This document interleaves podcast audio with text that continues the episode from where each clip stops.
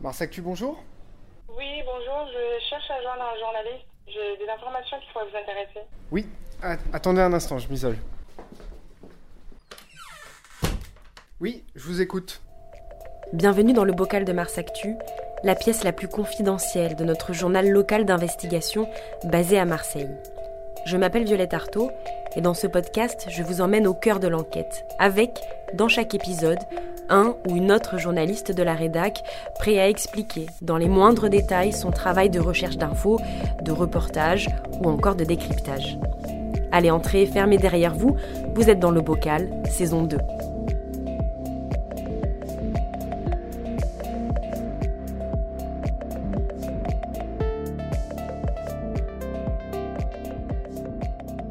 Bonjour à toutes et à tous, Violette m'a momentanément confié les clés de ce podcast. Je suis Jean-Marie Le Forestier et vous êtes dans le dixième épisode de cette saison 2 du Bocal de Mars Actu, votre journal d'investigation préféré.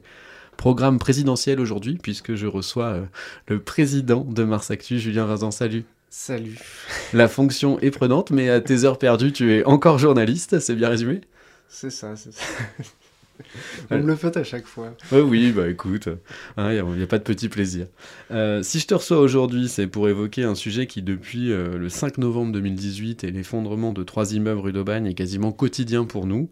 Euh, les immeubles en péril. Est-ce que tu peux rapidement, pour que tout le monde suive, nous expliquer ce qu'est un péril? Alors, un, péril, c'est un bâtiment dangereux, en fait. Euh, ça peut être euh, une cage d'escalier où euh, il manque plusieurs marches. Ça peut être une rambarde qui, qui manque de, s'effondrer, un plafond qui s'effondre, les planchers, les caves, voilà. Donc, tout ce qui, finalement, au niveau de la structure de l'immeuble, peut menacer la sécurité des, des occupants, puisque c'est pas solide, quoi. Alors, on va préciser quelque chose d'emblée péril n'est pas forcément égal à évacuation. Non, effectivement, c'est euh, euh, à l'appréciation, on va dire, des, experts, euh, soit les experts nommés par, par, la justice, par le tribunal administratif, soit plus récemment les, services municipaux qui ont recruté des, des, ingénieurs qui auscultent tout ça et qui disent, bon, il y a des travaux à faire, mais ça peut tenir, ou il y a des travaux à faire et vous partez tout de suite. Euh, c'est d'ailleurs souvent les, marins-pompiers euh, de, Marseille qui euh, font ces évacuations. Voilà, quand, pour eux c'est flagrant, la, première porte d'entrée, c'est celle des marins-pompiers qui sont appelés souvent en catastrophe quand un plafond est tombé par exemple. Ok, merci pour ce, ce cadrage. Le 19 janvier, tu as publié une carte effrayante où Marseille se couvre de petits points orange et gris, celle des périls sur la ville. Traduit en chiffres, est-ce que tu peux nous dire à peu près ce que ça représente? Oui, bah, on, a, euh, on a sur cette carte euh, pas loin de 1800 points. Euh, donc les points, c'est des adresses, c'est voilà, souvent un immeuble, hein, pour, pour, faire vite, mais ça peut être aussi un mur de soutènement sur une traverse, ou bah, voilà, si on passe par là, promenant son chien, on peut aussi prendre des éboulis euh, de, dessus si, euh, si le mur est, pas solide. Mais bon, grosso modo, on a 1800 points. Sur ces 1800 points, tu disais, il y a du, du, orange et du gris. Le orange, c'est ce qui est actif, ça veut dire, voilà, il y a un arrêté dessus et euh, on n'a pas considéré que les travaux étaient suffisants pour le problème n'est pas réglé. lever le danger. Le problème n'est pas réglé. Et il y en a 700 qui sont en gris, c'est les cas un peu clôturés, on va dire. Voilà, on a les services municipaux ont dit ok, les travaux ont été faits, ça, ça tient la route. D'accord. Et toi, tu t'attendais à un constat euh, aussi effrayant? Je, l'ai dit tout à l'heure, c'est une matière que tu connais bien. Euh, depuis 5 ans au moins, et même avant, mais euh, au moins depuis 5 ans, c'est très régulier comme travail pour nous. tu t'attendais à avoir ce constat aussi effrayant?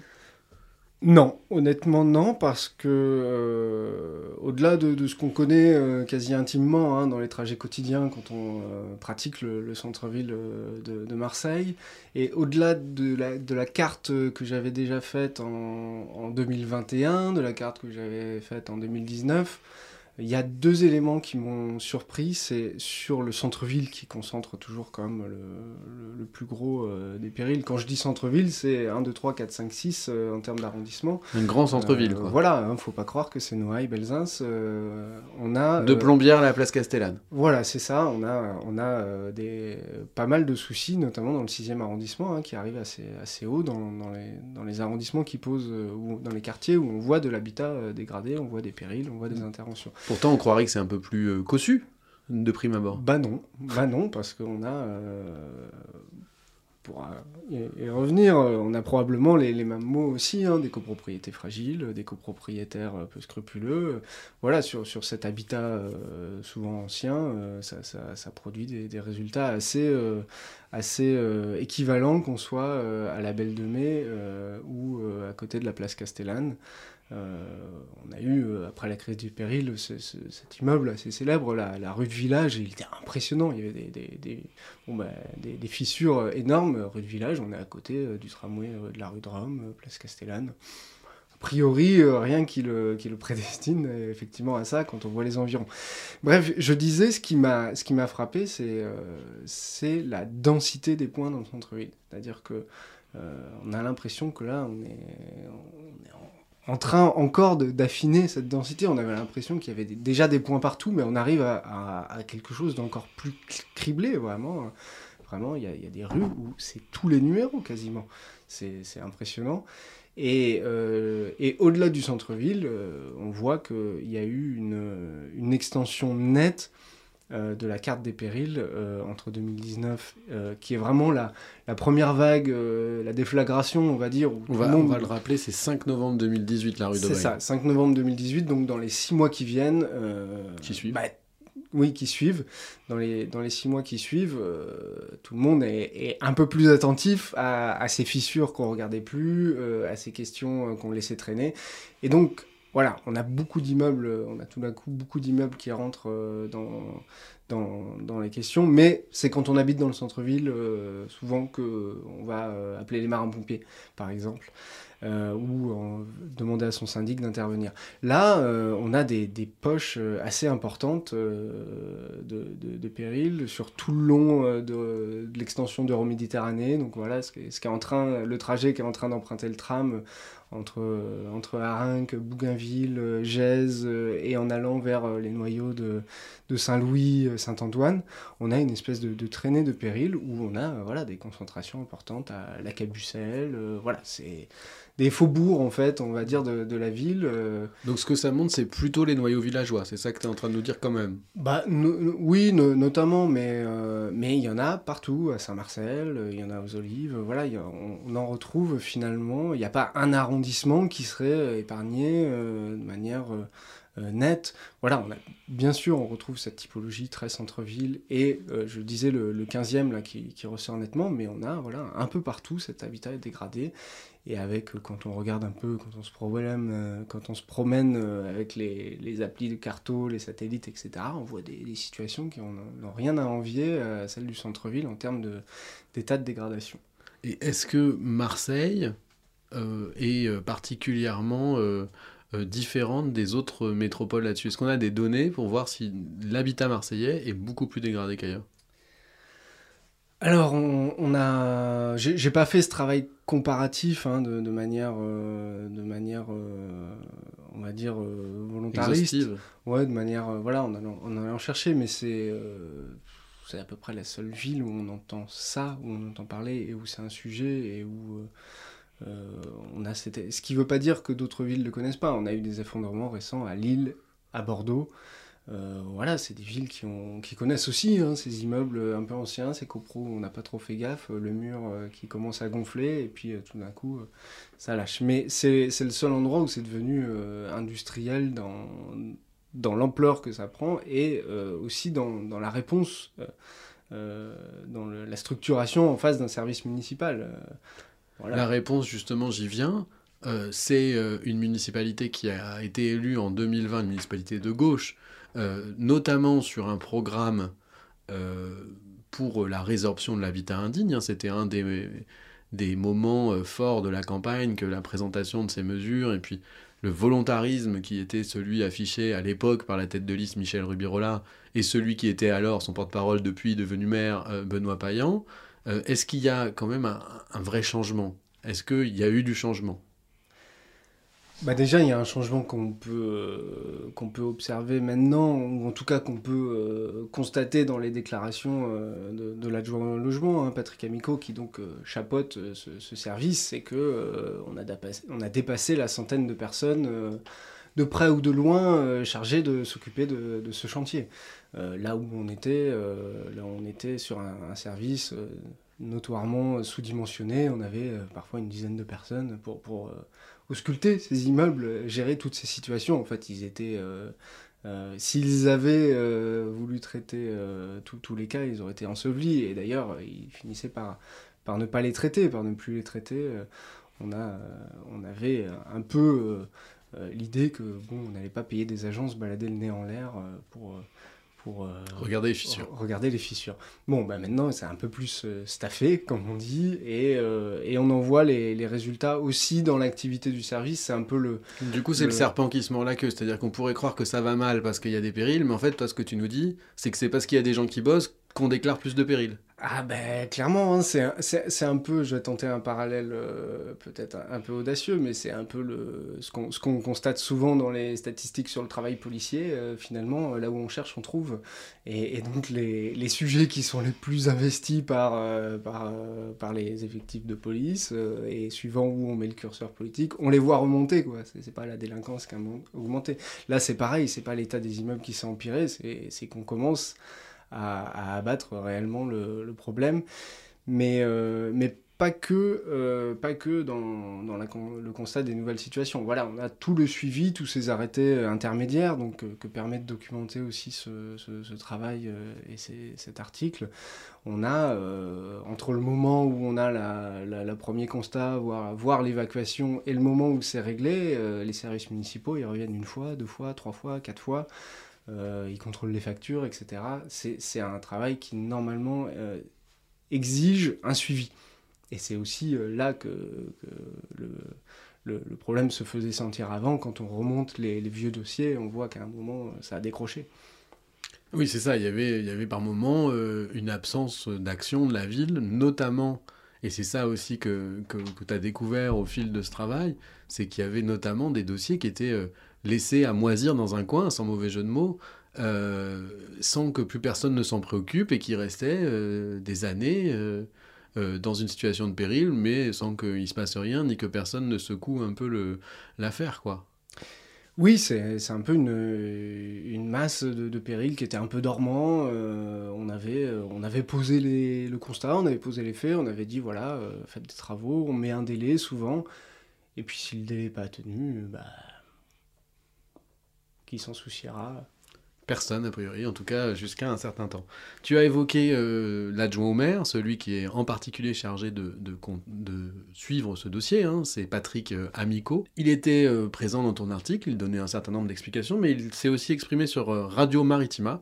On va l'écouter. Ça continue à s'accélérer. Pourquoi? Parce que nous sommes non pas dans un stock de logements, comme ça avait été euh, supposé à l'époque du rapport de Christian Nicole. C'est pas 40 000 logements comme ça identifiés qu'on va résoudre. C'est un flux permanent de logements qui deviennent indignes et d'autres qui sortent parce qu'on a fait des travaux. Alors, petite note de contexte par rapport à cette déclaration de Patrick Amico. Christian Nicole, auteur du rapport qui a un peu alarmé tout le monde en 2015, c'est-à-dire un ancien spécialiste de, de l'habitat indigne à Paris, qui à Marseille arrive et dit 100 000 personnes vivent dans des taudis à Marseille. Voilà le, le, premier constat qu'il qu'il pose. Euh, et ça, c'est pour le, contexte. Et sur le fond, cette histoire de flux permanent, ça veut dire qu'on n'en sortira jamais de cette histoire de péril? Bah c'est, un peu ce que nous dit, euh, ce que me dit dans, dans l'article Patrick Amico quand il dit on en a pour des décennies. Des décennies, c'est une manière un peu, euh, un peu féminisée de dire on en sortira. Euh, en tout cas, on n'en verra pas le bout à hauteur d'homme, à hauteur d'élu. voilà, il sait très bien que euh, là, euh, en, rendant euh, son, mandat en 2026, et même s'il était renouvelé, il n'en aurait pas vu le bout. Voilà, s'il ne nous prenait pas ça. C'est un, peu une manière de dire que c'est herculéen comme tâche. ce qu'il dit, alors il, il, me dit pas exactement de la même manière, parce qu'hier on retrouve cette question de Christian Nicole et, et du, du, stock et du flux, mais en tout cas, la, convergence, c'est qu'il y a effectivement un stock potentiellement indigne. C'est le terme hein, de, Christophe Nicole, le 40 000 euh, logements potentiellement indignes. Et finalement, le, flux, c'est le potentiel qui se révèle vrai. C'est-à-dire, euh, bah, on sait qu'il y a potentiellement énormément euh, de situations qui peuvent se présenter. Et le flux que prend euh, Patrick Amico et ses services municipaux un peu année après année, c'est voilà, les moments où ça se révèle vrai. Et oui, effectivement, le potentiel, c'était pas que potentiel. Euh, il y a effectivement énormément d'immeubles de, qui sont euh, indignes et on, est euh, sur, sur ce flux, ça donne lieu à ce flux d'à peu près 300 par an. tu disais quotidien, effectivement, on est à, peu près un par jour. Hein, pour oui, c'est très net. faire le, quotidien d'habitat indigne. Alors, on va peut-être pas faire le, péril du jour, dans Mars Actu, mais, ben non, justement, mais on n'en est pas loin. J'y reviendrai après. Euh, euh, mais ce qui est aussi frappant dans cette déclaration de Patrick Amico, c'est que on a l'impression que c'est un sujet où on apprend en marchant aussi. il y a 9 ans qui séparent cette déclaration, un peu moins 8 ans et demi, euh, qui séparent cette déclaration du rapport Nicole, et on dit ah, on avait pensé comme ça, mais c'est pas exactement comme ça que ça marche. Ça, veut dire que c'est un sujet sur lequel aussi la réponse publique et la connaissance en général évoluent très vite et euh, oblige à des adaptations euh, permanentes alors, il y, a, il y, a, deux choses. Je pense qu'il y a effectivement, et ce qui peut être surprenant après euh, tant de plans pour le centre-ville, notamment à Belzins, au Panier, et y compris à Noailles. C'était les périmètres de rénovation immobilière de Jean-Claude Godin, par exemple. Il y a quand même un certain nombre de, cabinets d'études et, de sociétés publiques qui sont passés par là pour regarder comment ça se passait et pour regarder quelles étaient les urgences. Donc, on pourrait penser que la, la puissance publique, notamment la ville, connaît à peu près l'état du bâti dans son centre-ville et les périmètres qui posent problème. Bah, finalement, on l'a vu après le, 5 novembre 2018. On a lancé, qu'est-ce qu'on a fait assez rapidement? On a lancé des études habitat, des études, des études, des études, notamment sur la Belle de Mai euh, et sur tout un tas de secteurs où on avait une connaissance euh, bah, assez imparfaite. C'est toujours le potentiellement indigne voilà, Christian Nicole, il a un peu à, vue d'avion euh, euh, et, c'est à peu près suffisant pour en fait sonner l'alarme comme ils veulent faire à l'époque.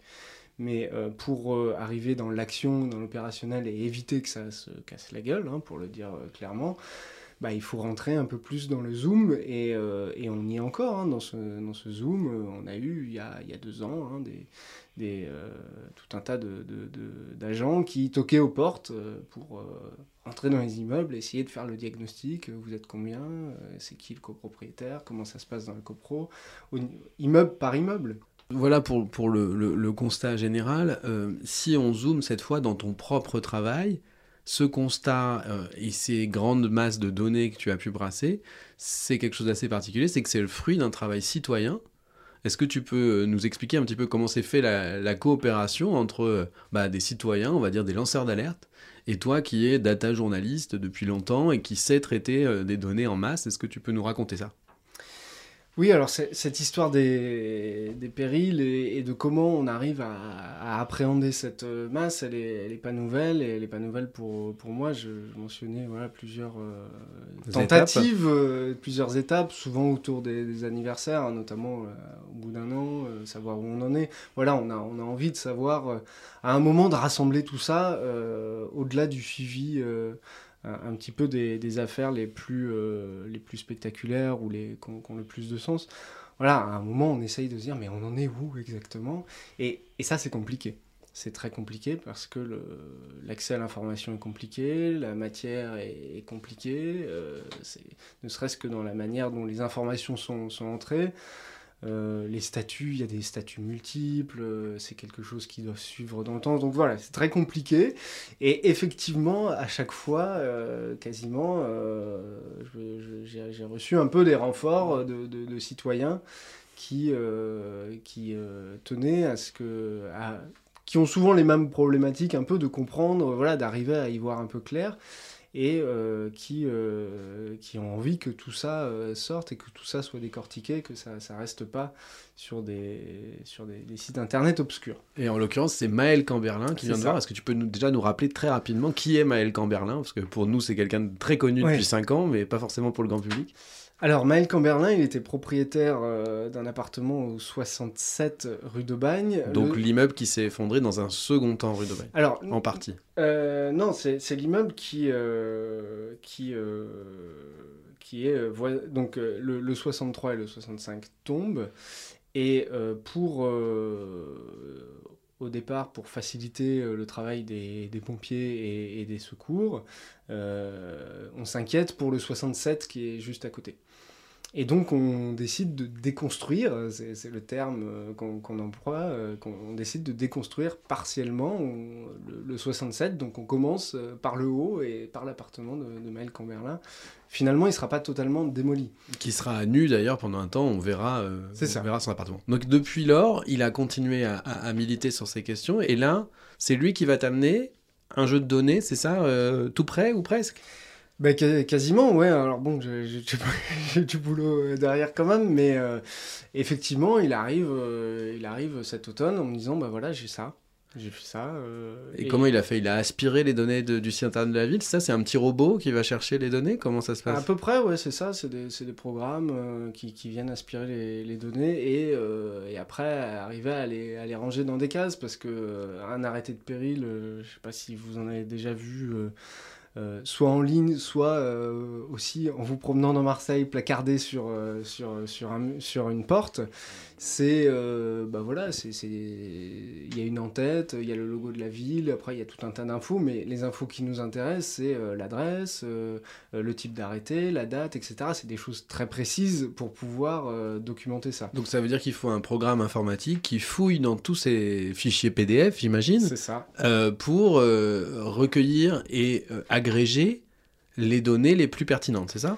Voilà et arriver à traiter ça de manière un peu intelligente, euh, notamment euh, les, les, les, types d'arrêtés, de, je disais, bon, bah, il y, y, a des termes qui, qui bougent, il y, y, a des modes aussi sur les types d'arrêtés. Les adresses, il y a un milliard de manières d'écrire euh, la même adresse. Parfois, on parle du même immeuble, mais on parle de, de la rue qui fait le coin. Enfin, Donc, ça donne un tableau qui ensuite permet de générer une carte, qui est la carte qu'on retrouve sur le site. C'est ça. Euh, mais dans le fond, qu'est-ce que ça dit cette collaboration? Tu dis j'ai eu un coup de main, on avait les, mêmes buts. Mais qu'est-ce que ça dit du rapport entre euh, le journaliste et sa source, qui est aussi une source euh, militante? Comment, tu, comment se joue ce, rapport-là? Ben ça, tu le dis, ça se joue comme un rapport avec une source, c'est-à-dire qu'une source qui nous envoie un document, ben on le vérifie, on recoupe, on, on, ne le prend pas comme tel. Et donc finalement, ce fichier, je l'ai aussi passé au crible de ce que j'avais, de ce que je savais. Euh, j'ai fait des, vérifications au hasard, j'ai fait des vérifications sur des sommes. Enfin voilà, essayer de, de, de m'approprier aussi euh, ce travail.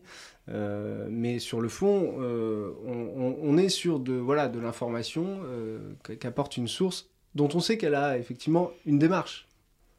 Mais c'est le cas en fait d'à peu près toutes les sources.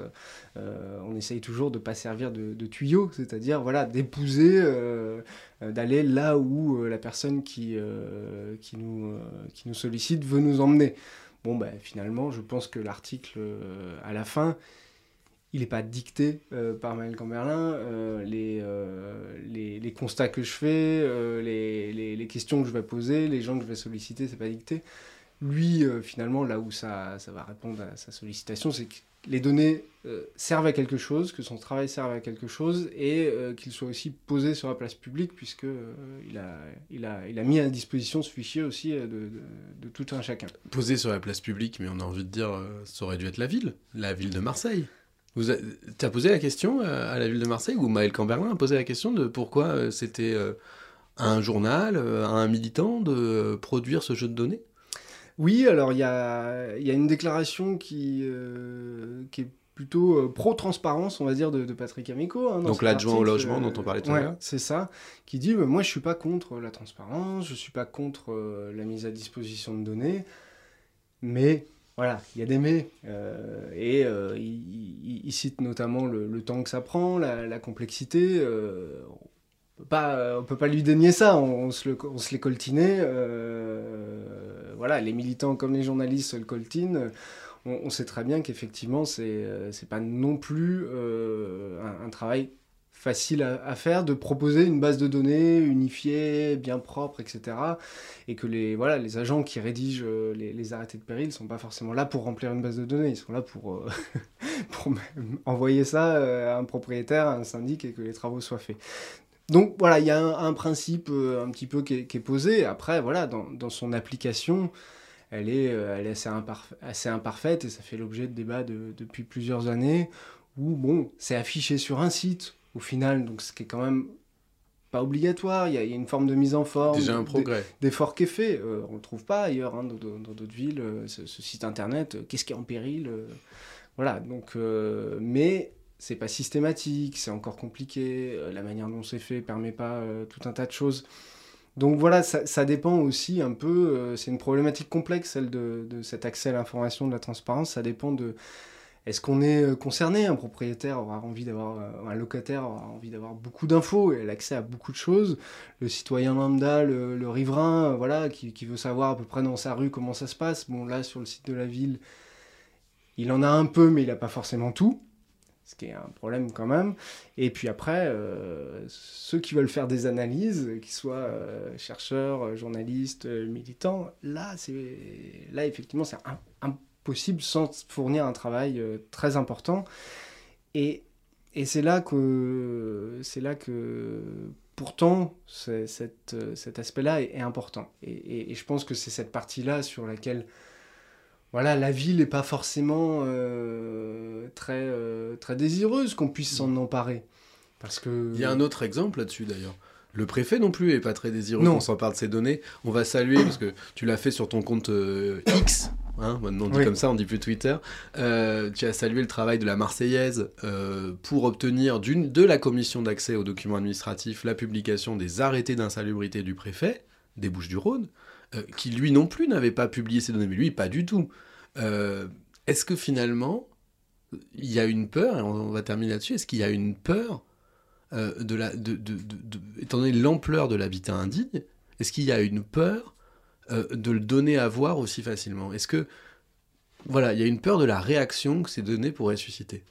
Bah oui, je pense. Il y a une peur, notamment sur l'image, euh, sur voilà l'image que ça, ça produit euh, dans, une ville qui est, qui est quand même habituée ces dernières années à essayer d'avoir une forme de récit euh, de, de, ville attractive. tous les Parisiens descendent, ils, ils, sont quand même pas en train d'arriver dans, dans, une ville criblée de périls. Bah si, en fait, si. Et, euh, et, la question du logement, elle est aussi celle-là. Et euh, oui, donc je pense qu'il y a cette peur sur, sur l'image. Et puis je pense, euh, voilà, sans, sans, sans procès d'intention, que c'est aussi la, peur, enfin la, posture de tout responsable public, hein, de ne pas non plus fournir trop facilement les éléments qui permettent de tirer des bilans, de, qui permettent de tirer des... est-ce que ça fonctionne, est-ce que ça fonctionne pas, c'est quoi les grandes masses et, et, de, et de resituer, de mettre en contexte. Je parlais du, du, péril par, un péril par jour. Et en fait, c'est un peu, le, un peu la, ce à quoi il faut résister aussi. Euh, parce que le péril par jour, bien sûr que du coup, on le fait pas dans Mars Actu, on va pas le chroniquer, le péril du jour, parce que c'est. Ben, finalement, ça devient quotidien. Et euh, on parle des trains qui n'arrivent pas à l'heure, c'est bien connu. Mais à un moment d'être capable de poser, euh, de dézoomer et de se dire, ben, en fait, depuis la dernière fois qu'on a regardé, euh, ça s'est empiré et ça s'est grave empiré. C'est un, moyen aussi de, résister à, cette accoutumance euh, au péril, voilà, ce péril quotidien que finalement on finit par, dont on ne finit par plus parler parce qu'il fait, partie du quotidien. Ouais, ne pas, ne pas s'habituer à la normale. Et on va s'arrêter là-dessus. C'est un peu le, la morale de, de, de ce podcast. Euh, merci, euh, Julien, d'avoir pris le temps de nous expliquer tout ça. Merci à toi. Euh, je t'invite à reprendre ta casquette de président pour finir en nous disant pourquoi c'est important de s'abonner à Mars Actu, surtout en ce moment. Ben, en ce moment, parce qu'il y a une promo et quand même cette promo est, limitée dans le temps, comme on, comme on dit. Donc, donc, si vous nous écoutez peu après la sortie, c'est combien? Ben, C'est moins d'un euro par semaine euh, pour lire euh, donc, euh, pendant une semaine tous les jours du journalisme de qualité, du journalisme qui prend du temps mm. aussi. C'est ça. Je pense que vous l'aurez mesuré. Voilà. Donc 49 euros par an. Hein. Moi j'ai pris le. J'ai pris ma petite ma petite note.